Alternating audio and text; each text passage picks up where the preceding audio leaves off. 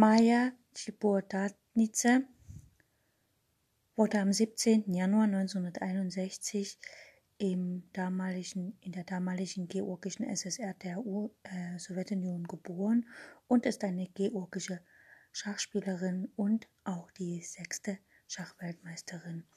Bis zur Unabhängigkeit Georgiens 1991 startete sie für die UdSSR.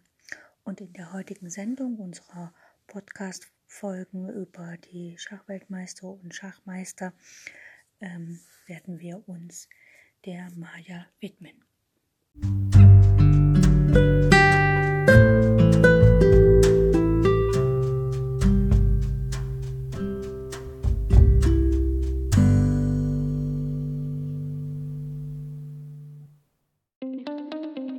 Herzlich willkommen auf meinem Podcast Schachradio bzw. Schach on Air. Ich freue mich sehr, dass ihr wieder eingeschaltet habt und wünsche euch ganz viel Spaß mit der heutigen Folge.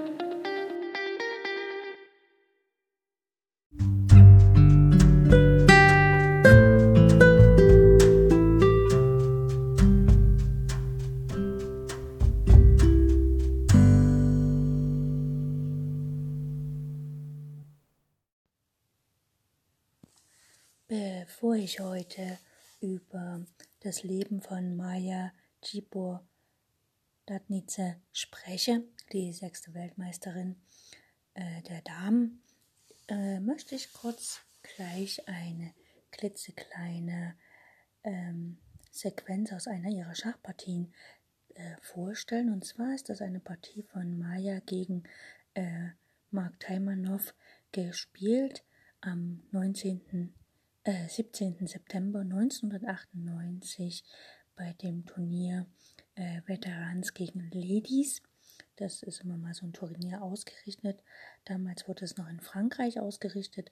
Heutzutage wird es oft in Tschechien ausgerichtet. Also die Ladies gegen die Veterans, also praktisch ältere Herren gegen Damen.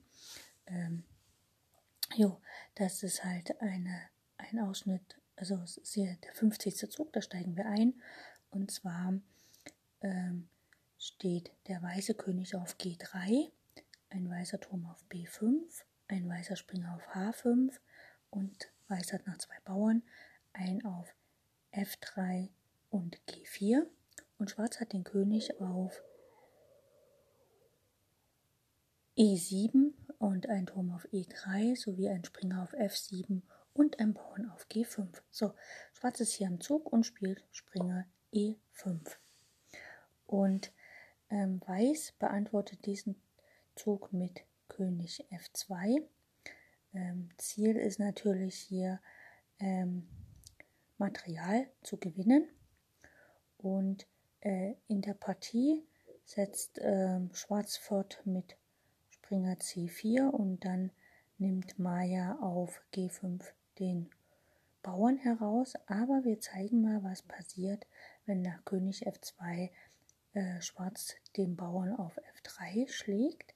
Dann geht nämlich hier eine wunderbare Taktik.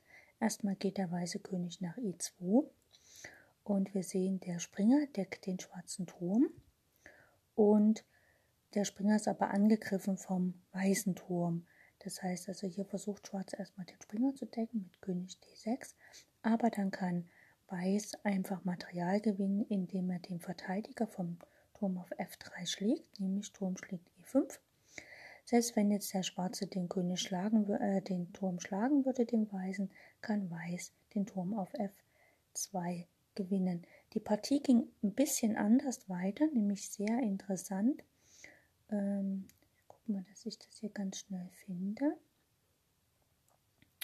Und zwar ging die Partie nämlich anders weiter. Also wie gesagt, wir hatten hier Springer E5 von Schwarz gespielt und Weiß spielte König F2 und dann setzte Schwarz, also Mark Taimanov, setzte fort mit Springer C4. Das ist okay, deckt den Turm und der weiße Turm schlägt erstmal auf G5 den Bauern. Okay, äh, Schwarz muss jetzt den Turm wegziehen, sonst wird der Springer wieder attackiert und wir haben das gleiche Problem wie eben. Also Turm A3 weit weg. Und hier spielt Weiß erstmal Turm F5, einfach um den G-Bauern nach vorne zu lassen. äh, Schwarz versucht dagegen zu halten mit Springer D6 und dann kommt erstmal Turm E5 Schach. Und man könnte meinen, der Turm auf A3 steht weit genug weg vom Spielgeschehen, ne, kann in keine Springerkappe reinlaufen. Okay, Schwarz spielt erstmal König F7, einfach um mit dem König vor dem Bauern zu bleiben. Es folgt Turm E3. Weiß möchte natürlich die Türme tauschen, denn wenn die Türme getauscht sind, dann ist es für Weiß ja leicht, das äh, Endspiel zu gewinnen, denn man kann den Springer noch tauschen und dann machen die beiden Bauern das Rennen. Also Schwarz setzt fort mit Turm A4, der darf natürlich nicht den Turm tauschen. Weiß spielt König G3, einfach um dann wirklich F3 und so weiter die Bauern laufen zu lassen.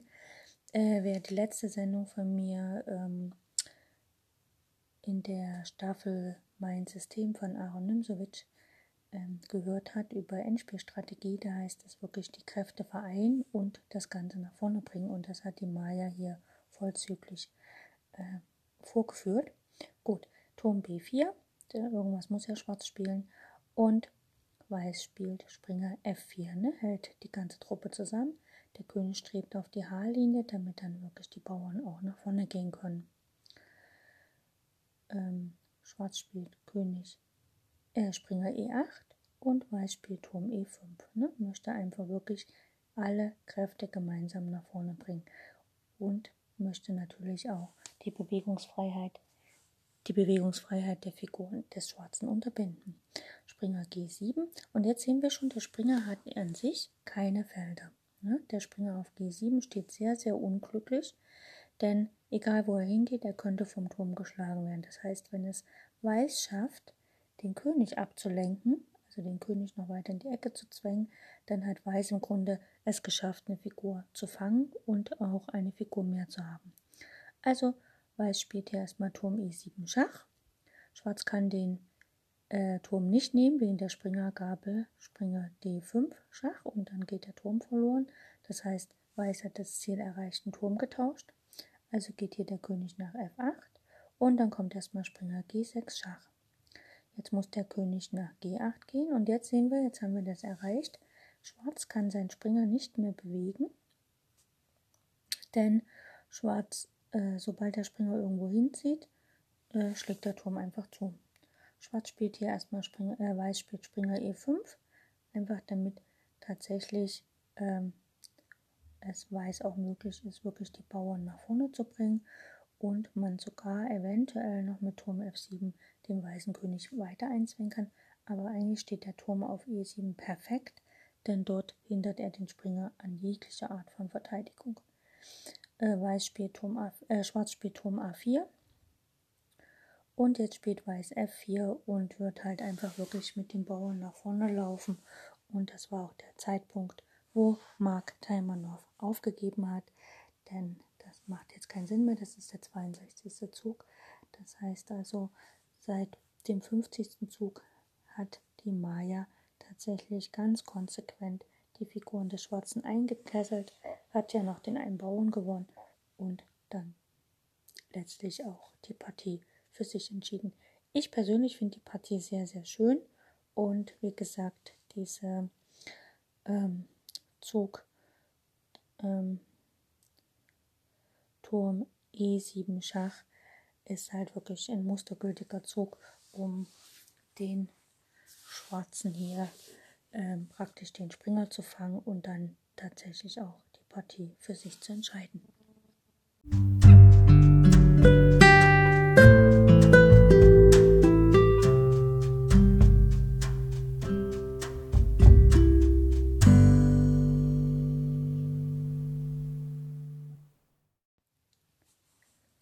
nachdem wir uns von ihr eine meisterhafte Kombination angeschaut haben, äh, kommen wir kurz zu ihrem Leben zurück. Also Maya Djibur Datnice wurde am 17. Januar 1961 in der damaligen georgischen SSR der Sowjetunion geboren. Sie ist eine georgische Schachspielerin und die sechste Schachweltmeisterin. Bis zur Unabhängigkeit von Georgien 1991 startete sie für die UdSSR. Ihre aktuelle ähm, Elo-Zahl ist 2500 aus dem Februar 2021. Ihre beste Zahl war 2560 im Januar 1988. Ähm, man muss dazu sagen, sie spielt ja seit einigen Jahren nicht mehr aktiv Schach, also zum Lebenslauf. Ähm, 1977 gewann sie die UdSSR-Meisterschaft der Frauen. Bereits mit 17 Jahren gewann sie dann 1978 einen, in einem Wettkampf gegen Nona Gabri-Straville den Titelkampf um die Schachweltmeisterschaft der Frauen und verteidigte diesen Titel 1981 gegen Nana Alexandria, 1984 gegen Irina Levitina und drei Jahre später gegen Jelena Achmilowskaja. Und 1988 gegen Nana Ioseliani. 1991 verlor sie schließlich den Titel gegen die Chinesin Xi Yun und äh, 1979 gewann sie die zweite internationale deutsche Damenmeisterschaft in Bad Kissingen, also in äh, Deutschland. Als zweite Frau nach Nona Gabristaschwili errang sie 1984 den Titel eines Großmeisters, also nicht des weiblichen Großmeisters, sondern Großmeistertitel. Sie ist die erste Frau, die den, ein Großmeisterturnier der Kategorie 9 ungeschlagen gewann, nämlich 1985 in Banja Luka siegte sie vor 13 Männern und darunter 18 Großmeistern. Sie selbst war in dem Turnier an Platz 11 gesetzt. Also sie hat wirklich einen Riesensprung gemacht. Ihre Nichte ist auch internationaler Meister der Frauen im Schach. Neben ihrer Schachkarriere absolvierte Maya ein Medizinstudium und praktiziert als Augenärztin.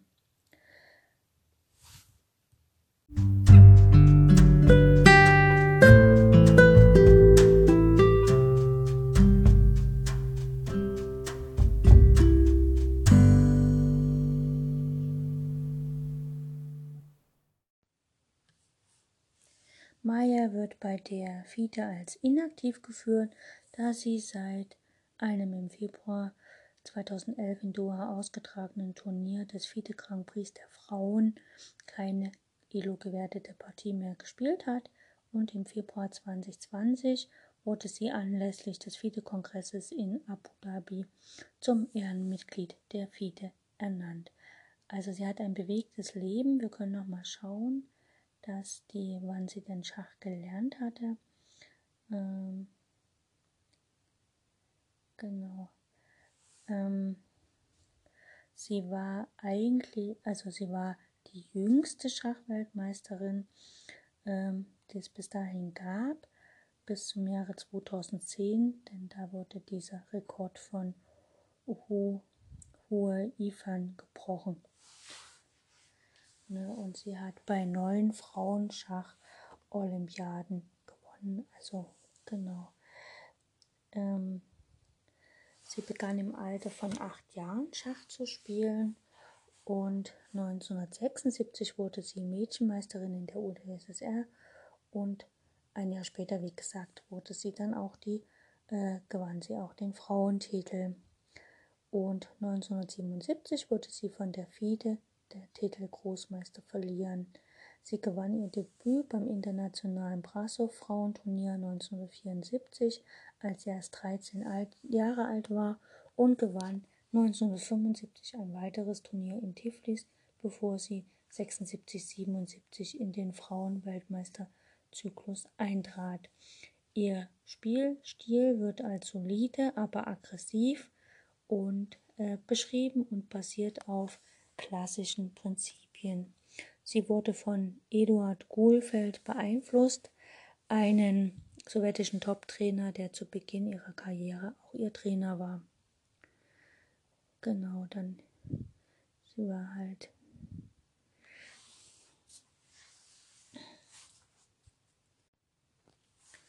äh, Maya ist wie Hua Infan unbeeindruckt vom Frauenschach und spielt lieber mit Männern, ähnlich wie eine der Polka-Schwestern. Sie hat ausgiebig an Männerturnieren auf der ganzen Welt teilgenommen und ihre beste Form wurde in den 80er Jahren und frühen 90er Jahren gesehen.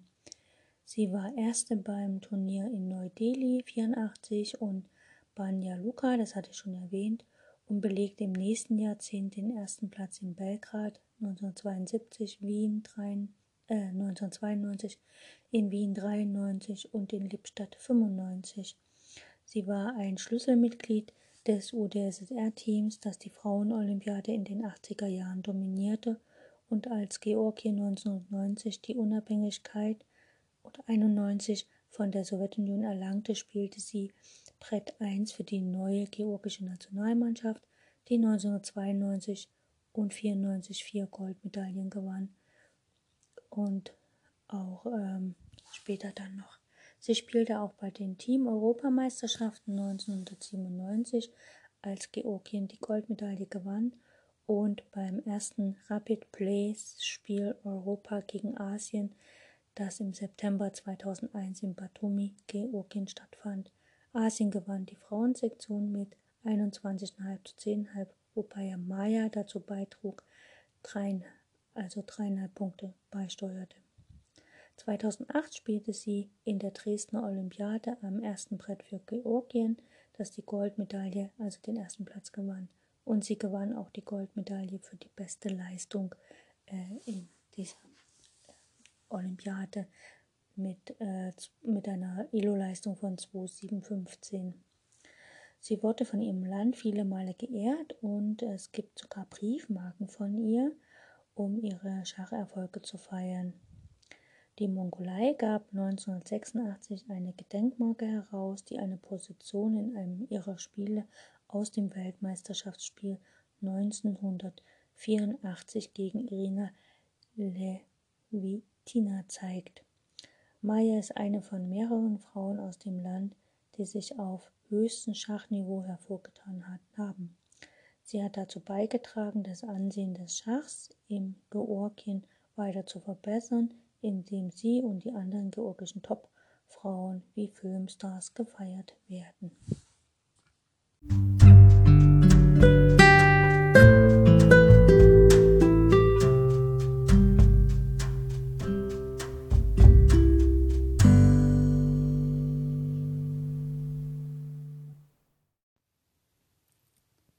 Bevor wir uns noch eine Partie angucken, ähm, noch ein bisschen zu ihrer Zeit als Schachweltmeisterin. Also Maya wurde Zweite in der Tiflis äh, Women International 1976 und qualifizierte sich damals damit für die Kandidatenspiele 1977. Sie erreichte das Kandidatenfinale, wo sie Ala Kushnir mit 7,5 zu 6,5 besiegte, um in Pitsunda, Georgien, ein Weltmeisterschaftstitelmatch gegen Nona Gabrishashvili auszurichten. Das war damals die amtierende Weltmeisterin der Frauen. Äh, Maya besiegte äh, Nona mit 8,5 zu 6,5 und sie verteidigte ihren Titel viermal erfolgreich. Das hatte ich schon gesagt. Und ähm, verloren ihn dann 1971 ähm, gegen Xi Jung aus China. Und ähm, 1984 wurde ihr, wie gesagt, der Titel des Großmeisters verliehen und nach Nona Gabrishashvili war sie sozusagen die freie zweite Frau, die diesen Titel innetrug.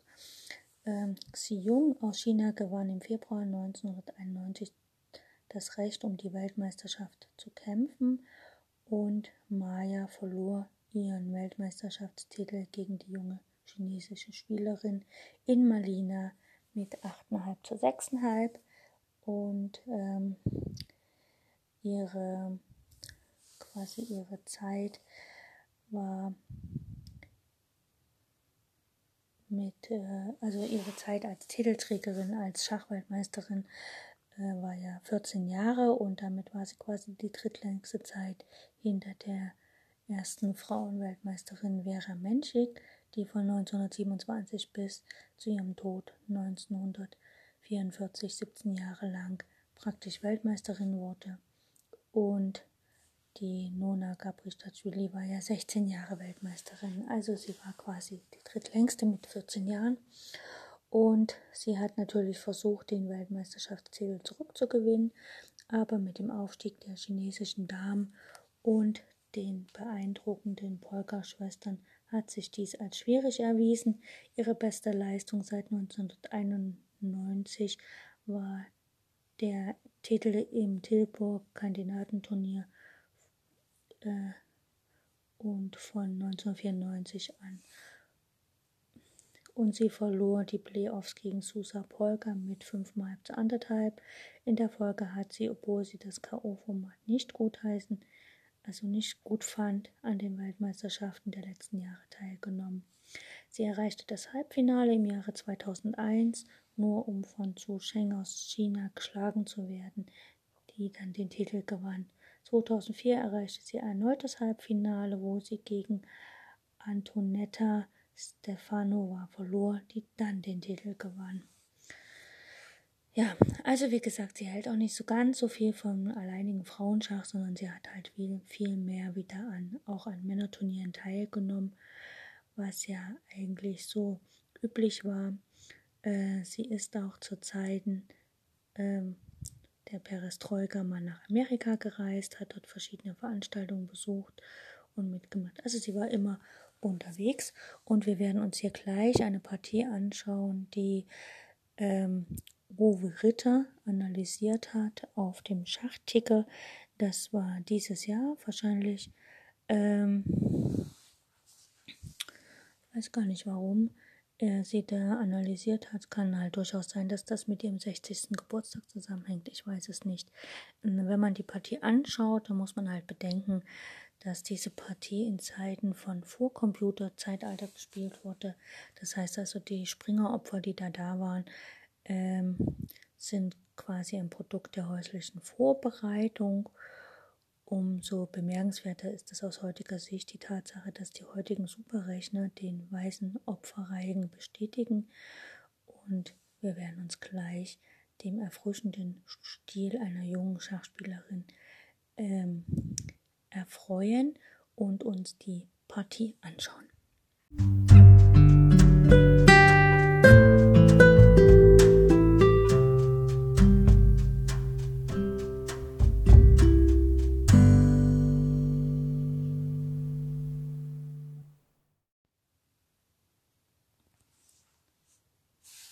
Partie wurde gespielt im Jahre 1980 im August beim ähm, Semifinale der UdSSR-Meisterschaft in Tallinn. Maja Cibordatnice hat Weiß gegen Semen Toris. So, es geht los mit E4, C5, also Sizilianisch, Springer F3, D6.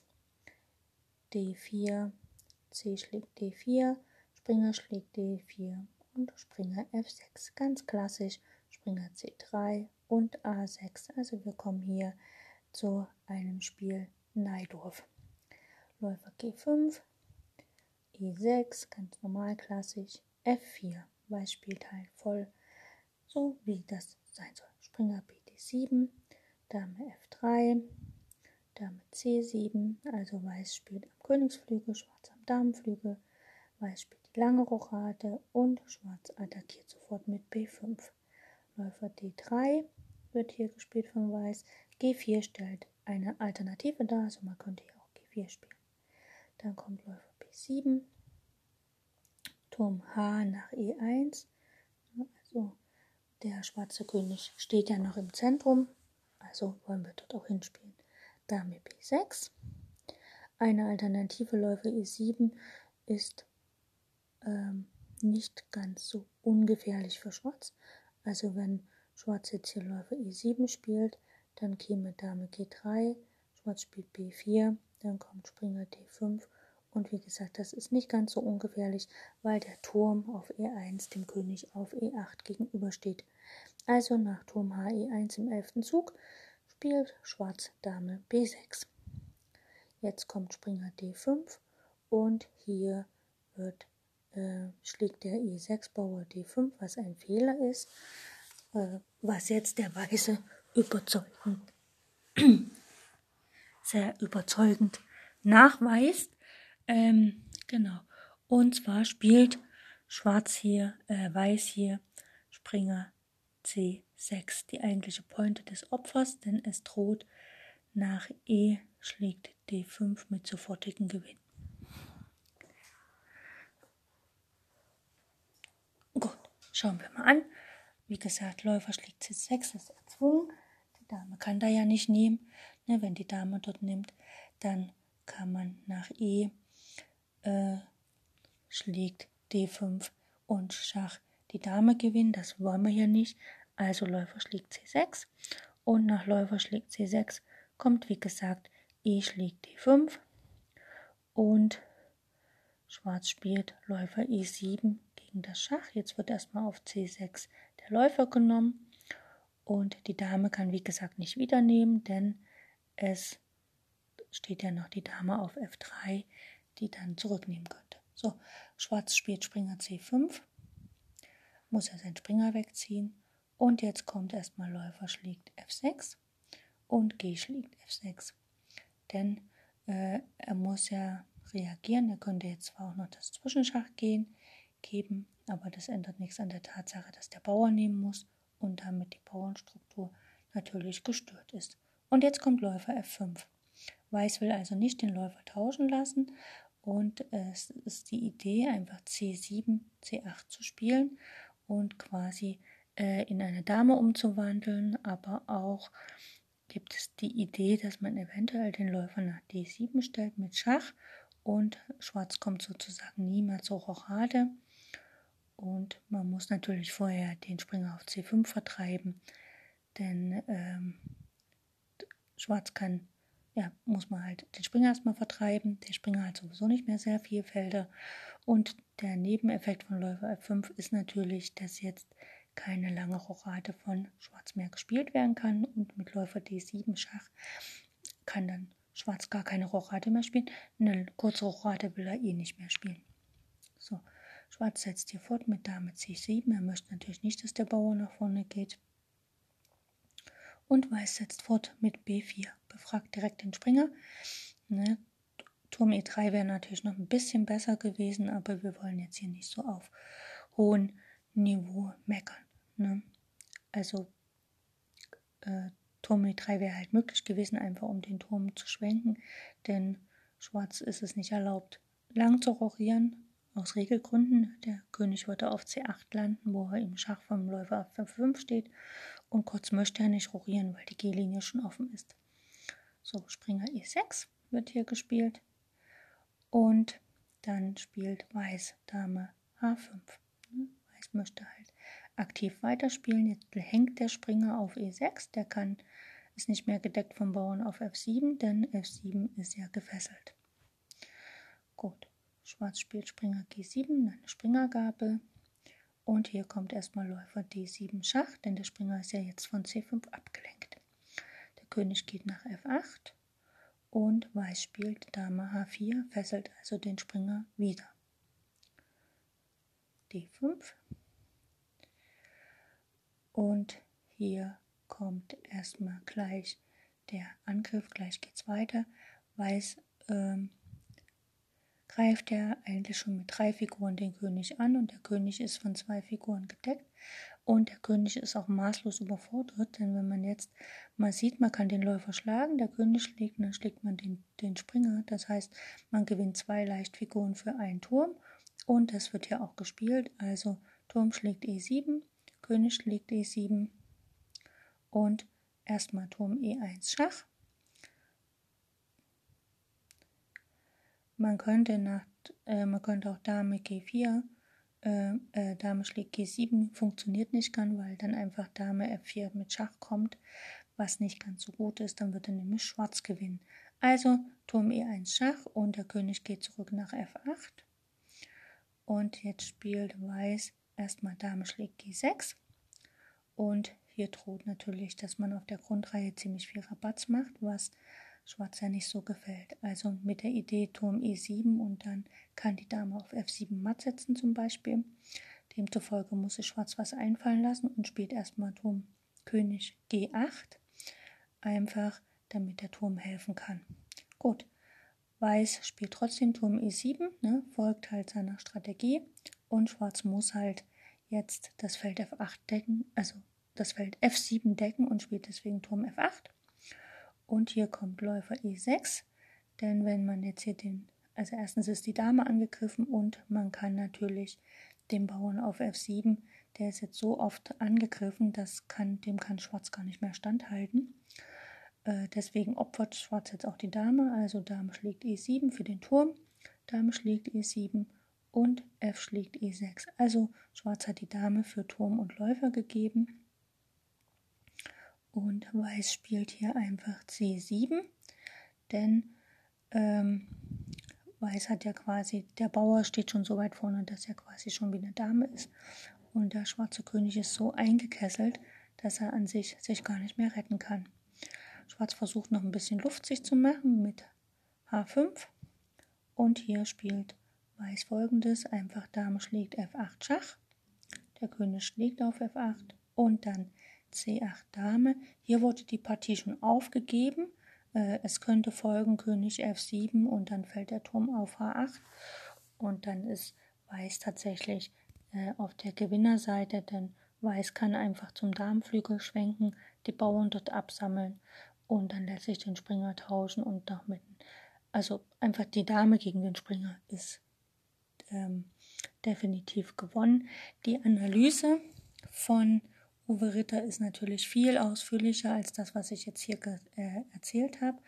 Und zwar kann man einfach auf der, ähm, es gibt einen Schachticker, der, die Webseite heißt äh, chessinternational.com, also chess-international.com und dort gibt es halt äh, quasi die Partie äh, analysiert von Uwe Ritter im Janu am, Januar, am 29. Januar 2021, also nicht lange her. Und ähm, genau, das ist die Partie. Ich finde sie sehr sehenswert, vor allem weil man halt wirklich, weil halt Weiß einfach die Springer opfert und dann letztlich sozusagen äh, die Partie für sich entscheidet. Ob die Opfer jetzt korrekt sind oder nicht, sei dahingestellt. Man muss aber bedenken, wie gesagt, die Partie wurde damals vor den Zeiten der Computer gespielt. Also da gab es die Schachcomputer nicht. Ich habe ja mal eine Umfrage erstellt, was so die größten Unterschiede für Leute sind äh, mit, also, oder es gab mal eine kleine Umfrage, was so die größten Unterschiede sind für die Leute äh, bezüglich der Zeit vor den Computern und äh, da war halt auch eine Sache kam immer zum Punkt, dass die Vorbereitung auf die Partien aktuell natürlich viel genauer sind durch die Computer, durch die Engines. Jo, das soll es heute zur sechsten Schachweltmeisterin gewesen sein. Ich danke euch, dass ihr eingeschaltet habt und freue mich aufs nächste Einschalten. Die Partie und auch die kleine, Stu äh, die kleine äh, Taktikaufgabe vom Anfang findet ihr äh, unter Lead Chess, äh, unter dem Account Chess on Air. Da habe ich ja ein, einige Studien äh, publiziert, also unter Lernen Studien kann man dort äh, praktisch äh, bei Schach on Air oder wenn man auf Schach on Air geht und dort auf das Profil geht, da kann man Studien anklicken, da sieht man dann alle Studien, die unter Schach on Air gespeichert sind. Und da gibt es, wie gesagt, eine Studienreihe von, also eine Sammlung von Partien und äh, Taktikaufgaben äh, Meistersonntag oder Sonntagsmeister oder so ähnlich. Und da kann man sich die Sachen dann anschauen und nochmal nachspielen. Ansonsten, wie gesagt, ich empfehle den Schachticker.com. Einfach dort nachschauen und nachlesen. Ähm, die Partie, die Analyse von Uwe Ritter sehr, sehr spannend und sehr ausführlich analysiert. Und das Coole ist, man kann einfach reinklicken und hat dann direkt auch die, äh, kann man die Partie direkt nachspielen. Wie gesagt, ich danke fürs Zuhören, wünsche euch maximale Erfolge bei euren eigenen Partien und wir hören uns demnächst wieder. Wenn ihr äh, Sendungen von anderen Meistern ähm, noch hören wollt, also von den äh, vorhergehenden Schachweltmeistern, dann einfach immer ja, einfach suchen. Ne? Und ähm, ja, ich wünsche euch viel Spaß. Bis demnächst.